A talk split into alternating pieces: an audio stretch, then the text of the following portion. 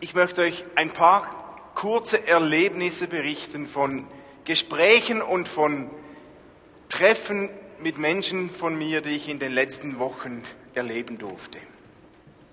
Letzte Woche hatte ich ein Gespräch mit einer Person, die hat mir erzählt, was sie gerade erlebt hatte.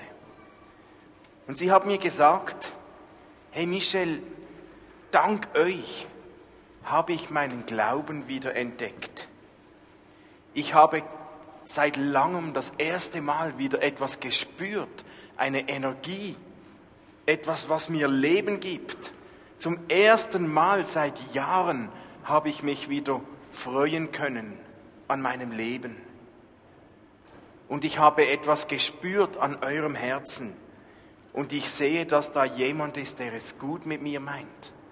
Jemand, der sich für mich interessiert das hat mich richtig bewegt.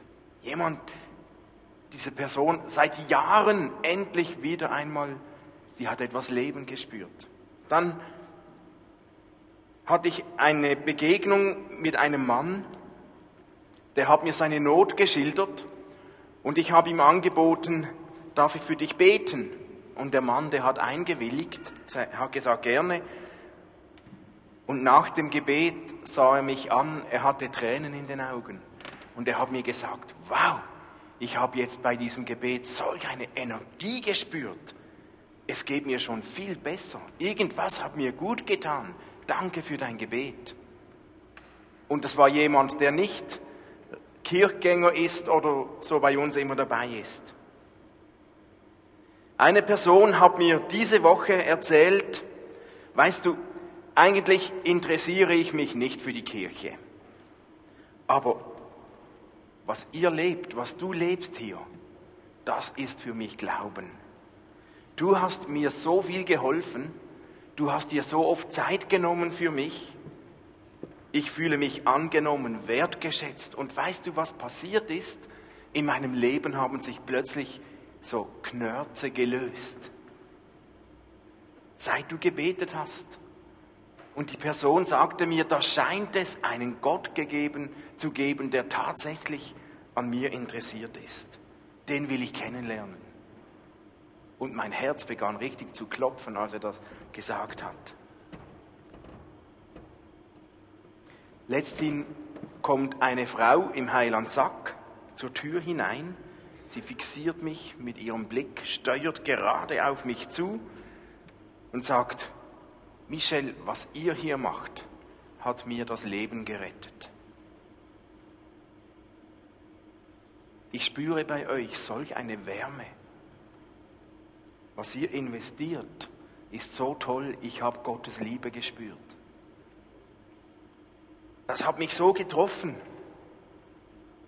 Und ich hätte noch ganz viele solche Beispiele zu erzählen, wo ich merke, hey, das sind Menschen, die erleben, die spüren Gott unglaublich auf eine neue Art und Weise. Da kam auch der Mann, der Moslem, der mich fragte, Mische, kannst du für mich beten? Und ich sagte, klar, aber du weißt, ich bin Christ, ich bete zu Jesus. Dann sagt er, kein Problem, ich weiß, wenn ein Mensch mit einem sauberen Herz betet, dann hört Gott. Da habe ich gesagt, ja, aber vielleicht ist mein Herz ja gar nicht so sauber. Dann hat er gesagt, doch, doch, ich sehe, dass Gott gefällt, was ihr tut bitte bete für mich. Mir hat schon beim Schreiben dieser Geschichten richtig mein Herz geklopft. Und ich habe gemerkt, wow, wie toll und wie wohltuend ist das erleben zu dürfen, wie Menschen Gott irgendwie neu erleben. Und mich hat das schon ganz kribbelig gemacht und lustig gemacht und ich habe gedacht, wow, das will ich noch mehr. Am liebsten würde ich in solchen Momenten, wenn ich solche Geschichten höre, nicht mehr aufhören, für Menschen zu beten und mit Menschen zu sprechen und ihnen zu erzählen und zu zeigen, wie Gott ist. Heute darf ich über Evangelisation sprechen. Und ich bin mir durchaus bewusst, dass es eine Anzahl Leute gibt von euch jetzt, denen das wahrscheinlich gerade so ein bisschen ablöscht. Ich glaube auch, dass es da einige gibt, die spüren so ein bisschen einen Klumpen im Magen. Und ich bin mir auch bewusst, dass es da viele subjektive, eigene, durch Erfahrungen geprägte Interpretationen gibt zum Thema Evangelisation, welche ganz zwiespältige Gefühle auslösen. Beim einen, da kommt gerade das schlechte Gewissen hoch, obwohl ich ja noch gar nichts gesagt habe. Und bei den anderen, die sind da etwas unsicher. Auf jeden Fall bin ich mir auch bewusst, dass es mit dem Thema Evangelisation so eine Sache ist, ein Reizwort, ein schwieriges Thema. Da gibt es auch keine 0815-Lösung. Aber trotzdem kommen wir nicht darum, als Christen darüber zu sprechen. Ich habe mich gefragt, warum denn? Warum müssen wir ständig um, über das Thema Evangelisation sprechen? Und das hat natürlich mit Jesus zu tun. Das hat mit dem Leben von Jesus zu tun.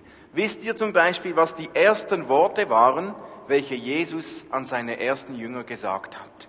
Seine ersten Worte waren, weiß es jemand? Ja, ihr könnt es dann mitlesen. Kommet her, folget mir nach, ich werde euch zu Menschenfischern machen. Waren die ersten Worte an seine ersten Jünger. Wisst ihr, welches die letzten Worte waren, die Jesus an seine Jünger gerichtet hat? Die letzten Worte sind zu lesen Apostelgeschichte 1, aber ihr werdet die Kraft des Heiligen Geistes empfangen, der auf euch herabkommen wird, und ihr werdet meine Zeugen sein in Jerusalem und in ganz Judäa und in Samarien und bis an die Grenzen der Erde. In der Rhetorik, da lernen wir so, dass die ersten und die letzten Worte oft ganz wichtig sind, nämlich so in den ersten zehn Sekunden, wenn jemand irgendwo in einem Vortrag, in einer Predigt sitzt, da entscheidet man sich, ob man länger zuhört oder nicht. Und die letzten Worte sagt man ja auch, das sind so die entscheidenden, die letzten Worte großer Menschen. Meiner Meinung nach hat, was Jesus die ersten und die letzten Worte sind, Menschenfischer zu sein oder Zeugen zu sein, ganz viel mit Evangelisation zu tun. Ein Menschenfischer hat einen Job. Der soll Menschen fischen. Nun ist die große Frage, wie macht man das? Und ein Zeuge hat auch einen Job. Ein Zeuge soll einfach wahrheitsgemäß erzählen, was er selbst erlebt oder gesehen oder erhört hat, gehört hat. Ein Zeuge ist nicht Gottes Anwalt, ein Zeuge ist nicht Gottes Verteidiger, ein Zeuge ist nicht Richter über die anderen, ein Zeuge ist schlicht ein Zeuge. Er soll einfach erzählen, was er selbst erlebt und gesehen und gehört hat. Punkt, das ist Evangelisation. Und die große Frage, die Herausforderung hierbei ist natürlich, haben wir, hast du überhaupt etwas Spannendes, etwas Ansteckendes zu erzählen? Hast du etwas erlebt? Hast du etwas gesehen und gehört, das du erzählen könntest? Ich möchte euch ein paar Fragen stellen und ich bin froh, wenn ihr, wenn ihr da kurz ehrlich antwortet. Wer von euch hat in den letzten drei Wochen mit irgendjemandem ein der, mit irgendjemandem, der noch nicht Christ ist, wer hat mit jemandem ein Gespräch über den Glauben geführt? Okay, danke. Wer von euch hat innerhalb des letzten Monates einen Menschen, der Gott noch nicht gekannt hat, zum Glauben führen können, begleiten dürfen in den Glauben? Niemand? Wem fällt es schwer von euch, über seinen Glauben zu sprechen mit jemandem, der nicht in der Gemeinde ist oder in die Kirche geht? Fällt es jemandem schwer, über den Glauben zu sprechen?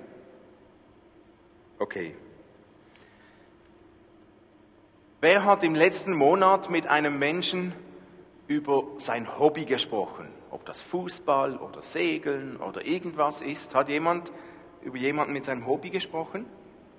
ja, auch ein paar, hat jemand mit einem anderen Menschen über seinen Beruf gesprochen in der letzter Zeit?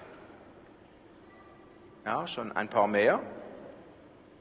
Hat jemand mit anderen Menschen über die Politik philosophiert in letzter Zeit? Gut. Warum? Falls ihr euch umgeschaut habt, ähm, es scheint viel öfters zu passieren, dass wir über unseren Beruf oder über unser Hobby oder Politik sprechen, als dass wir über Gott sprechen. Warum ist das so?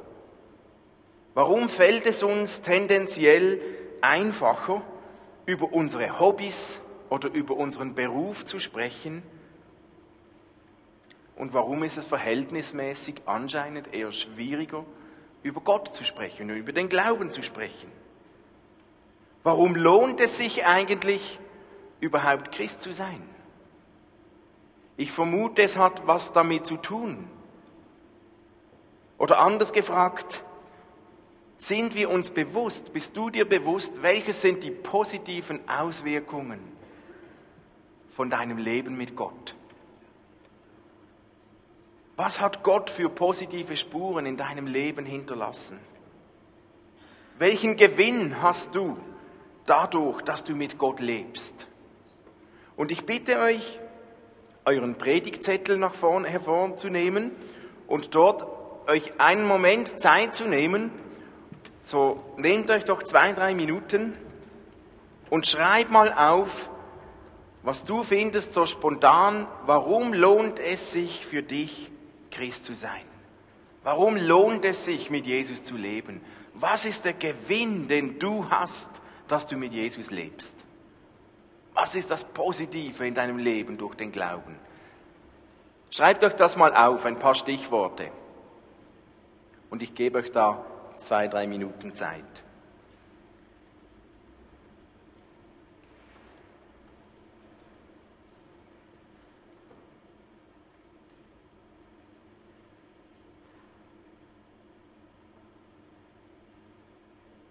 Manchmal ist es vielleicht gar nicht so einfach, da was aufzuschreiben. Vielleicht gibt es einige unter euch, die jetzt auch nichts aufgeschrieben haben, nicht weil, ihnen, weil sie kein Schreibmaterial bei sich haben, sondern vielleicht geht es einigen von euch so, dass du dir gar nicht so sicher bist und gar nicht wirklich weißt, was du schreiben sollst. Hey, aber das ist so wichtig. Weil wie um alles in der Welt sollen wir den anderen Menschen in irgendeiner Form etwas vom Glauben erzählen, wenn wir selbst gar nicht so sicher sind und gar nicht uns bewusst sind, was wir erzählen sollen? Warum fällt es uns so einfacher, über unser Beruf zu sprechen, als über den Glauben? Manchmal kann es damit zusammenhängen weil wir uns nicht genug sicher sind, ob es sich wirklich lohnt. Seit Jahren reden wir in der Vineyard hier bei uns davon, dass wir wachsen wollen. Wir beten für Freunde. Wir laden ein zum Gebet. Wir beten und hoffen für Entscheidungen. Wir führen Kennenlernkurse durch und so weiter. Und hier und da passiert es, dass tatsächlich jemand diesen Gott findet. Aber es kommen in den letzten Jahren bei uns relativ wenig Menschen zum Glauben. Warum? Ich glaube, wir haben in diesem Bereich diesen Segen Gottes, das Es, tatsächlich etwas verloren. Weil ich bin überzeugt, wenn wir Es haben in unserer Gemeinde, dann wird das Menschen anziehen, hundertprozentig. Und ich bin überzeugt, wenn wir Es haben, wenn Gottes Gegenwart wieder neu spürbar ist bei uns, dann kommen Menschen hinzu, weil das ansteckend ist. Dann werden Menschen sich entscheiden für Gott, weil sie diesen Gott spüren, weil sie etwas spüren, das sie zieht, weil sie sein Ziehen spüren. Ich habe das schon erlebt in meinem Leben und ich will das wieder erleben. Ich möchte aber auch klar sagen, dass es bei Evangelisation nicht darum geht, dass Menschen, dass sich Menschen zu Vineyard bekehren müssen, sondern zu Gott. Es könnte ja sein, dass du mit irgendetwas in der Gemeinde Probleme hast und du darum niemand mitnimmst. Das wäre ein Thema für sich, da können wir gerne ein anderes Mal darüber sprechen. Aber heute geht es nicht darum, sondern auch wenn das so wäre, entbindet das niemand davon, Zeugen zu sein für Gott. Und ist das noch lange kein Ding, mit niemandem über den Glauben zu sprechen? Zuallererst sollten Menschen zu Gott finden. Und wir möchten dazu beitragen und Menschen inspirieren, dass Menschen diesen Gott erleben. Wenn dann wir als Vineyard dazu beitragen können, dass Menschen sich bei uns inspiriert fühlen und ihnen das hilft und Menschen gerne hier auch dazukommen, dann umso besser. Aber zuerst sollen Menschen diesen Gott entdecken und finden. Warum ist es denn Gott überhaupt so wichtig, dass Menschen ihn kennenlernen? Warum will das Gott? Und warum ist es Gott so wichtig, dass das etwas mit uns zu tun hat? Weil zuallererst sind wir Gottes Bodenpersonal. Und Gott hat sich entschieden, nicht einfach übernatürlich im Himmel irgendwas zu tun, sondern er möchte durch sein Bodenpersonal, durch uns, durch die Gemeinde, durch seine Familie den Menschen zeigen, wie er ist. Und warum ist es Gott so wichtig, dass Menschen ihn kennenlernen? Weil Gott an uns interessiert ist. Weil Gott an dir interessiert ist. Weil Gott dich liebt. Weil Gott dich gewollt hat. Weil Gott dich geschaffen hat. Weil Gott Menschen geschaffen hat.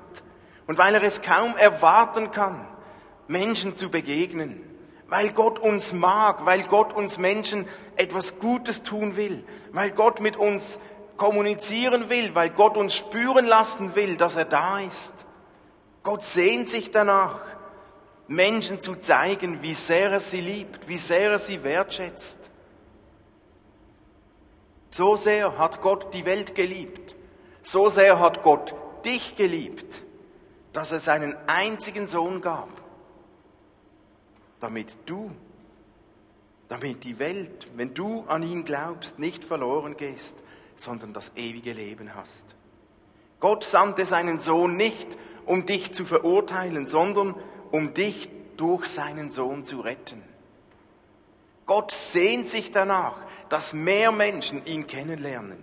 Nun kann man natürlich sagen, ja, was Gott hat seinen hat uns so sehr geliebt damit wir nicht verloren gehen, sondern das ewige Leben haben. Jetzt könnte man sagen, ja, was hat denn das ewige Leben? Was spielt das schon für eine Rolle? Was interessiert mich das? Irgend so was Abstraktes, ich lebe ja heute und jetzt. Ja, bravo, natürlich.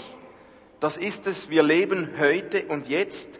Und weil wir heute und jetzt leben, deswegen ist es so wichtig, dass wir wissen, was sind heute die Auswirkungen dessen, wenn wir mit Gott leben.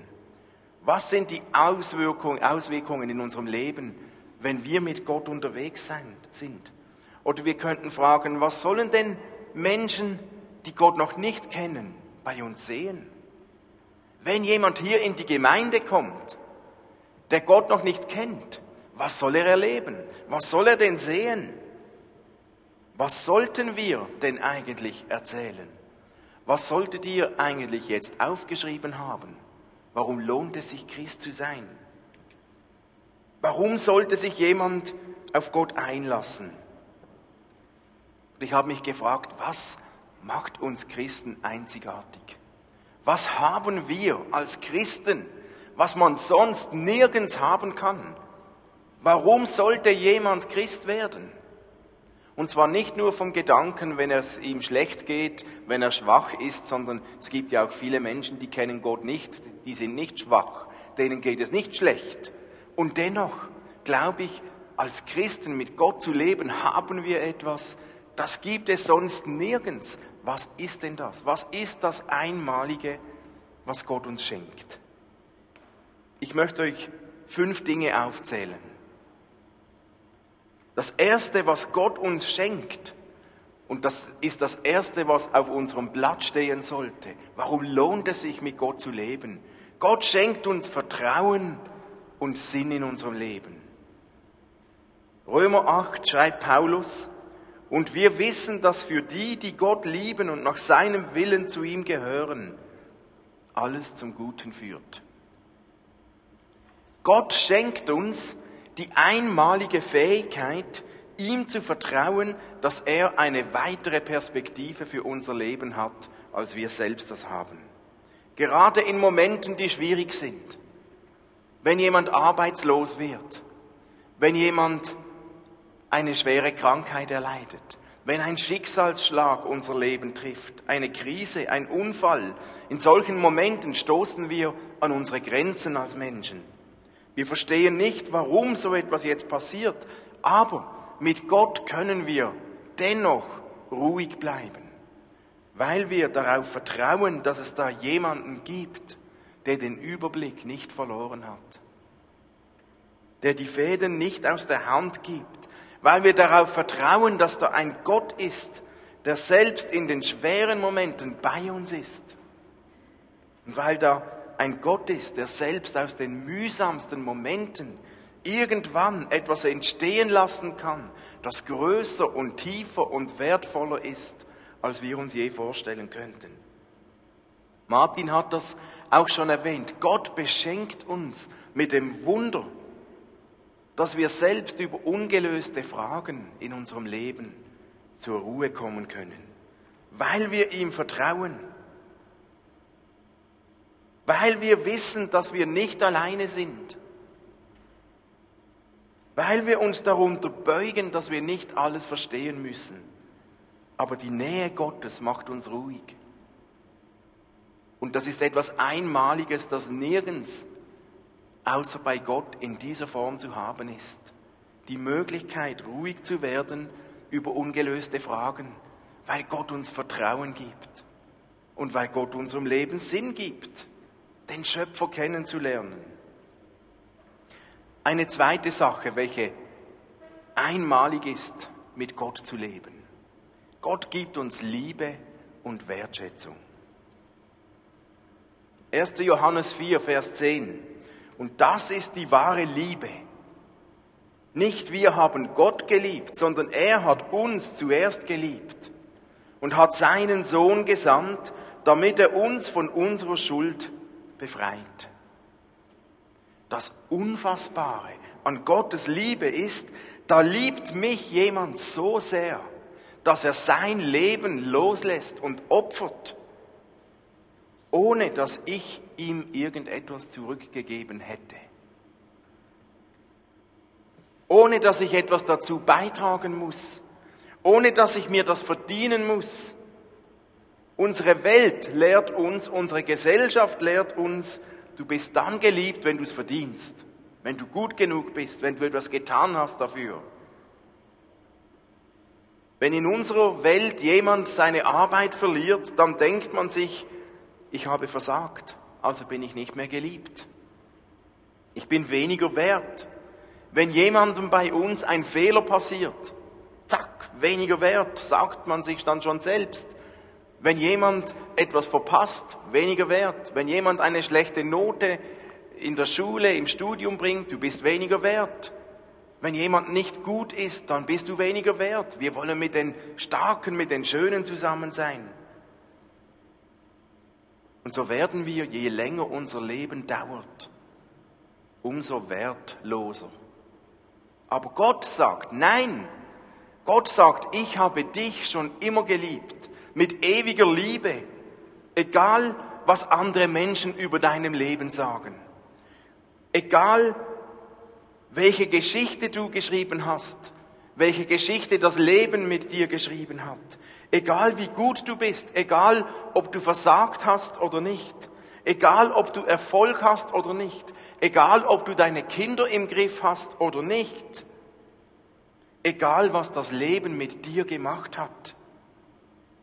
Ich habe dich schon immer geliebt, sagt Gott. Bedingungslos, mit allem, was Gott hatte. Wow, das finden wir sonst nirgends auf dieser Welt. Wo auf der Welt wirst du derart geliebt, dass jemand dein, sein Leben für dich gibt, ohne dass du etwas dafür tun musst? Wem auf der Welt bist du so viel wert, dass er für dich stirbt, ohne dass du es verdient hast? Und Gott liebt uns nicht, weil wir so gut sind. Gott liebt uns, weil er unser Schöpfer ist, weil er uns gewollt hat, weil er dich gewollt hat, weil Gott Liebe ist. Und Paulus sagt dazu im Römer 8, was kann man noch dazu sagen, wenn Gott für uns ist? Wer kann da noch gegen uns sein? Gott hat nicht einmal seinen einzigen Sohn verschont, sondern hat ihn für uns alle gegeben. Ich bin überzeugt, nichts kann uns von dieser Liebe Gottes trennen. Ich finde das sowas von gewaltig. Wenn du bei Gott angedockt hast, dann bist du angenommen bei, von Gott. Dann nimmt er dich an. Dann kannst du noch so oft fallen, dann kannst du noch so oft sündigen.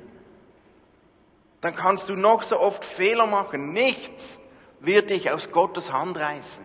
Nichts, nichts wird dich trennen können von dieser Liebe Gottes. Du bist angenommen von Gott. Du bist gewollt. Gott hat Freude an dir, egal wie viele Trümmer in deinem Leben herumliegen. Gott nimmt dich an und freut sich auf dich. Wo sonst gibt es eine solche Wertschätzung? Ein ganz zentraler Punkt, wenn wir darüber nachdenken, was haben wir denn zu erzählen? Was sollen Menschen mitbekommen von Gott, wenn sie uns sehen? Sie sollen kennenlernen, dass da ein Gott ist, der uns Wert gibt, der uns Liebe gibt. Ein dritter Punkt, die Lebensfreude. Johannes 17 sagt Jesus in seinem Gebet, ich habe ihnen vieles gesagt, während ich in der Welt war, damit sie von meiner Freude vollkommen erfüllt sind. Das ist für mich auch so eine einmalige Sache des Glaubens. Die Freude, die Gott in uns hineinlegt. Es ist eine Freude, die Gott uns schenkt, die sich nicht daran entscheidet, wie viel in unserem Leben gut läuft oder nicht. Eine Freude, die sich nicht nur dann einstellt, wenn wir auf der Sonnenseite des Lebens stehen. Es ist eine tiefe, grundlegende Lebensfreude, die Gott in uns hineingibt, weil wir unseren Schöpfer kennengelernt und gefunden haben. Eine Freude, die durch kein Unglück ausgelöscht werden kann. Selbstverständlich heißt das nicht, dass wir immer an allem Freude haben müssen, äußerlich. Das bedeutet auch nicht, dass alles Schicksal, das uns widerfährt, wir uns verstellen und künstlich lächeln und Freude spielen sollten. Natürlich nicht. Dazu geschieht viel zu viel Schweres in unserem, in unserem Leben. Wir müssen uns nicht verbiegen. Leid und Klagen gehören auch zum Leben. Aber kein Leid kann diese tiefe Grundfreude des Lebens auf die Dauer auslöschen. Und das geht nicht nur den Berufsoptimisten so, sondern ist ein Geschenk, das Gott uns macht, wenn wir mit ihm leben. Er legt seine Freude in uns hinein. Ich finde das fantastisch. Der vierte Punkt ist seinen Frieden. Jesus sagt in Johannes 14, ich lasse euch ein Geschenk zurück, meinen Frieden. Und der Friede, den ich euch schenke, ist nicht wie der Friede, den die Welt gibt. Deshalb sorgt euch nicht und habt keine Angst. Ähnlich wie bei der Freude schenkt Gott uns seinen Frieden, einen Frieden, der den Verstand übersteigt. Einen Frieden, der verrückterweise auch dann da ist, wenn es eigentlich äußerlich gesehen keinen Grund für Frieden geben würde. Aber Gott schenkt uns Frieden, der basiert auf Frieden, den er uns schenkt zwischen Gott und uns. Und Gott legt einen Frieden in unser Leben hinein, der sich gründet auf seiner Nähe und seiner Gegenwart, auch wenn äußerlich noch so viel aufgewühlt ist. Und wenn es etwas gibt, das Gott in unserem Leben bewirkt, das nirgends zu haben ist, außer bei Gott, das auch die Starken und die Erfolgreichen, die Gott nicht kennen, genauso nötig haben, dann ist es dieser Frieden in uns selbst drin. Dann ist es diese Lebensfreude. Dann ist es diese Liebe und Wertschätzung, die nur von Gott kommen kann. Und noch ein letzter Punkt, den Gott uns schenkt. Gott schenkt uns die Möglichkeit zur Veränderung. Im Galater 5 lesen wir, wenn der Heilige Geist unser Leben beherrscht, wird er Frucht in uns wachsen lassen. Gott wird etwas in uns entstehen lassen. Die Wahrheit in unserem Leben ist, dass unser Leben oft gekennzeichnet ist von Verletzungen, von Enttäuschungen, von Fehlern, wir müssen uns eingestehen, wir sind nicht die Heiligen, die wir vielleicht selbst gerne wären.